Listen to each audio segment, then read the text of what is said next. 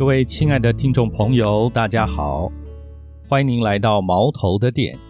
今天要跟各位分享的是有关我之前写的一个文章，就是有提到耶稣复活的意义。还没有看那篇文章或是听我们前一节节目的朋友呢，可以去听听看。呃，那个题目叫做“耶稣复活”啊，什么意思？为什么要复活呢？一次说清楚。从一口香蕉来看耶稣复活的意义，哈哈，终极篇啊，这个题目还真长啊。好，有趣的问题是，好吧，我相信你说的耶稣确实是复活了，然后呢？对啊，啊，跟我有什么关系呢？啊，年轻人现在说话很喜欢加个对啊，啊，啊，对啊。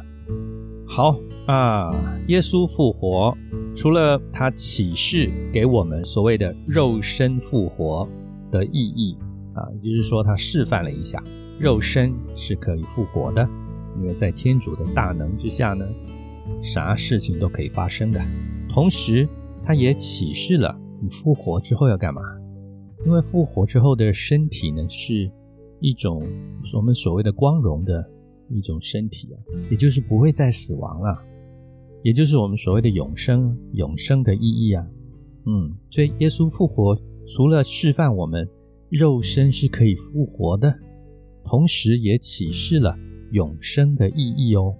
那肉身的复活，并非我们想象的病人从鬼门关前转身回来的那种复活哦。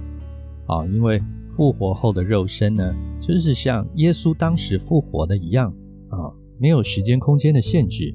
呃，像圣经里面有一段说，嗯，当时呃，因为耶稣刚被钉死在十字架上，大家他的门徒们都很紧张啊，因为罗马人可能或者是犹太人当时的这些大司祭们可能会来清除后患呢，啊，把这些呃他的门徒们一个一个得抓起来啊。所以这些门徒啊都很紧张，关起门来在房间里祈祷。这时候，耶稣出现在他们面前啊。圣经里有这样一段：诶，这门不是关的吗？嘿嘿，诶，因为耶稣复活后，他的肉身呢啊，我们称为是所谓光荣的肉身啊，它是超越时间空间的限制，而且永不会再死亡。好的，哦，对了，还补充一下。耶稣当时进来，门窗都是关着哦。耶稣进来之后，就向他们说：“愿你们平安。”啊，这真是太棒了，对不对？很玄呢，门都关着，他就进来了。好，那关于这个永生呢，让我们换一个角度来看啊。如果有朋友问我说：“呃，那你们天主教是在拜谁啊？”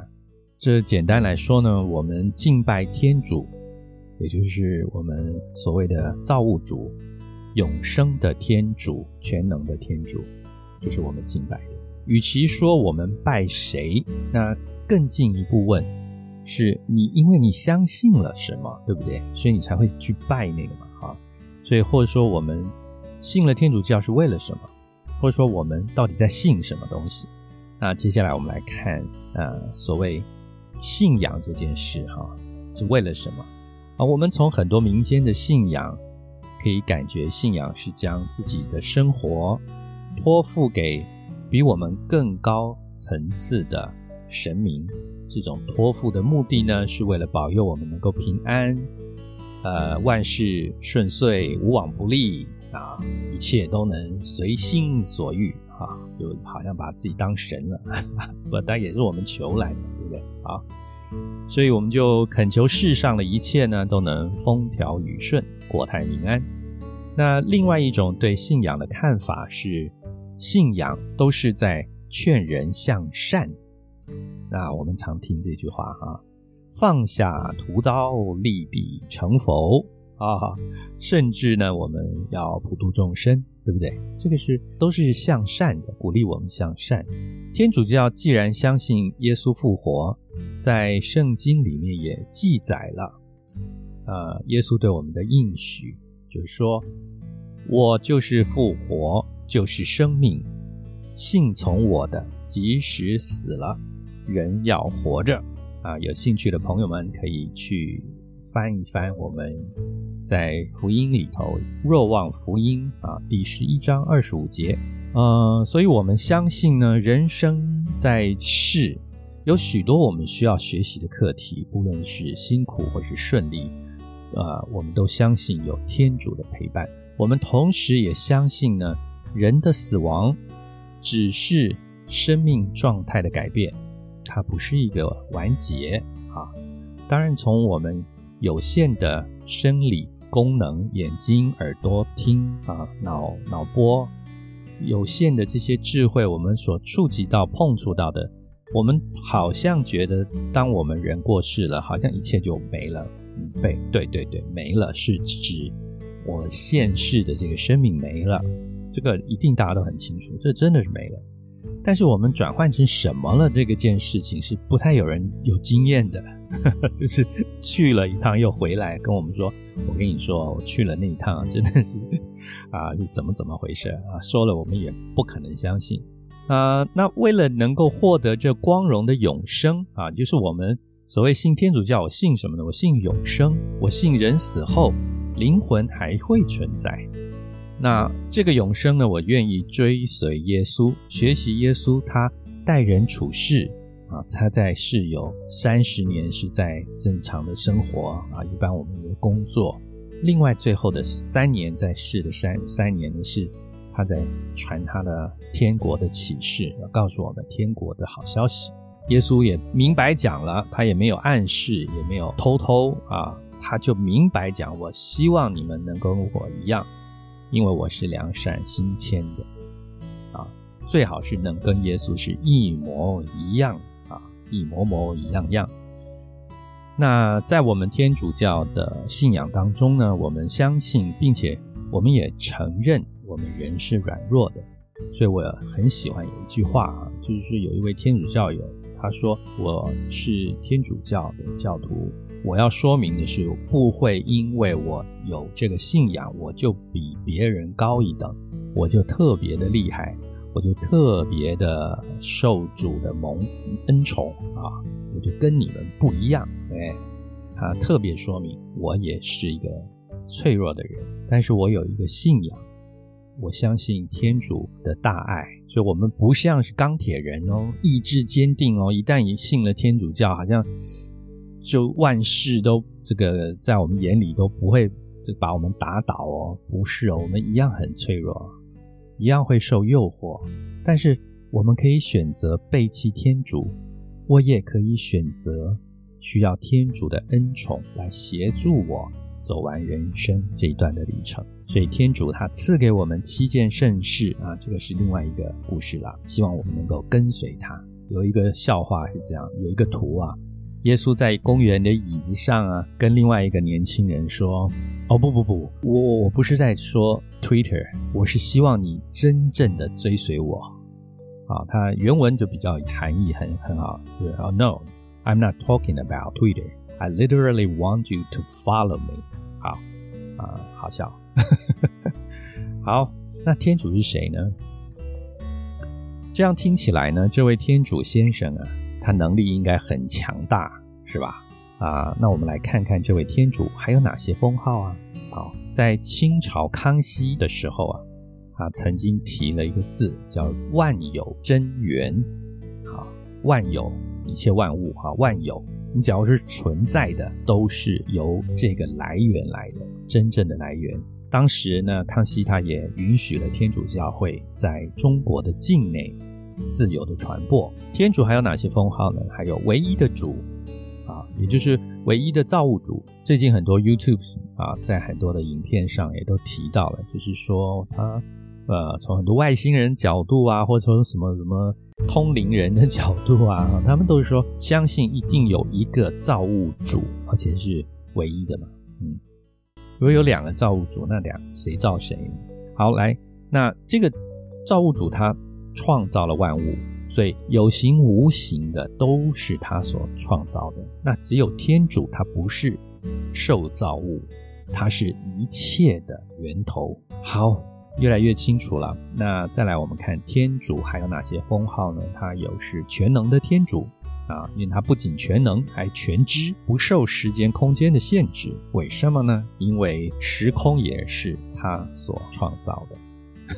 好，还有就是我们一般比较少听到，但是听了以后你会觉得有感啊，就是天主是爱啊。当我们去描述一个人啊，可能会说啊，他很有爱心，他感觉很温暖，但我们不会说那个人是爱。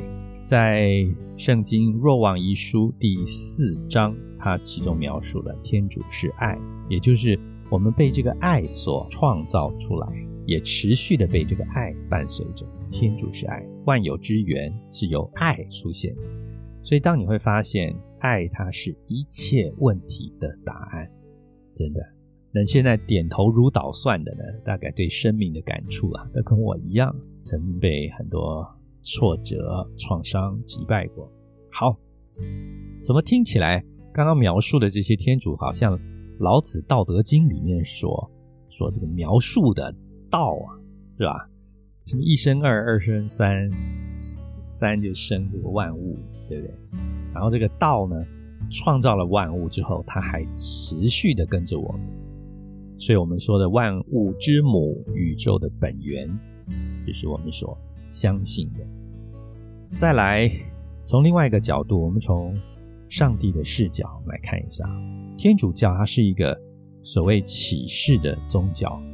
我们人的智慧很难用理智去理解天主的大智慧、大能力，所以我们呃需要透过耶稣他亲自降生，成为我们中的一员，并且将天赋的一切、天国的一切启示给我们。也就是说。天主教这个信仰，它不单能够只是从文字上由我们理性的去分析这个圣经它在讲什么，或者说这个道理是什么样，它没有办法单单只是从教条或是道理这种知识层面去了解。信仰更重要的是生活的体验，必须在生活的体验中静下来去感受天主给我们的启示，确实是如此啊。所以我们也很强调，你再怎么忙，你一天至少留给自己三十分钟啊，至少十五分钟，安安静静的。啊，有些人真的安静不下来哈，安安静静的想一想自己，爱爱自己，对今天的哪些事情很生气，为什么这么生气？想一想，你血液里面正在流动，你的心脏在跳。你在呼吸，这所有的一切难道是理所当然必须存在吗？是谁创造了这一切？谁给我们这一切？有一个造物主吧，对不对？我们可以感恩这一切的发生啊。好，那最后呢，在生活中，我们期待能够与天主相遇，体验天主的大爱啊！也欢迎大家多跟我来聊聊，也多跟我们的造物主。跟天主聊聊，跟天主聊这个长途电话呢，目前看来还是免费的啊啊！但如果各位有任何的兴趣，想要多了解天主教的信仰生活，非常的欢迎留言给我。我也说明一下，我们也不是来讨论研究这个信仰啊，我觉得就是生活上的经验分享，因为生活的体验，我觉得是比较重要的，不管它是不是一个天主教啊。我觉得先把这个要信仰不信仰这件事先放一边啊。我觉得您生活上的生生活上的一些问题，我们都欢迎您来跟我们一起谈谈聊聊。好，如果您觉得我们刚刚的这篇故事呢对您有帮助，非常欢迎您分享给朋友，也祝福大家平安。今天是十一月二十六号，快要到圣诞节了，那我们期待有关圣诞节的一些故事跟大家分享。再见，谢谢。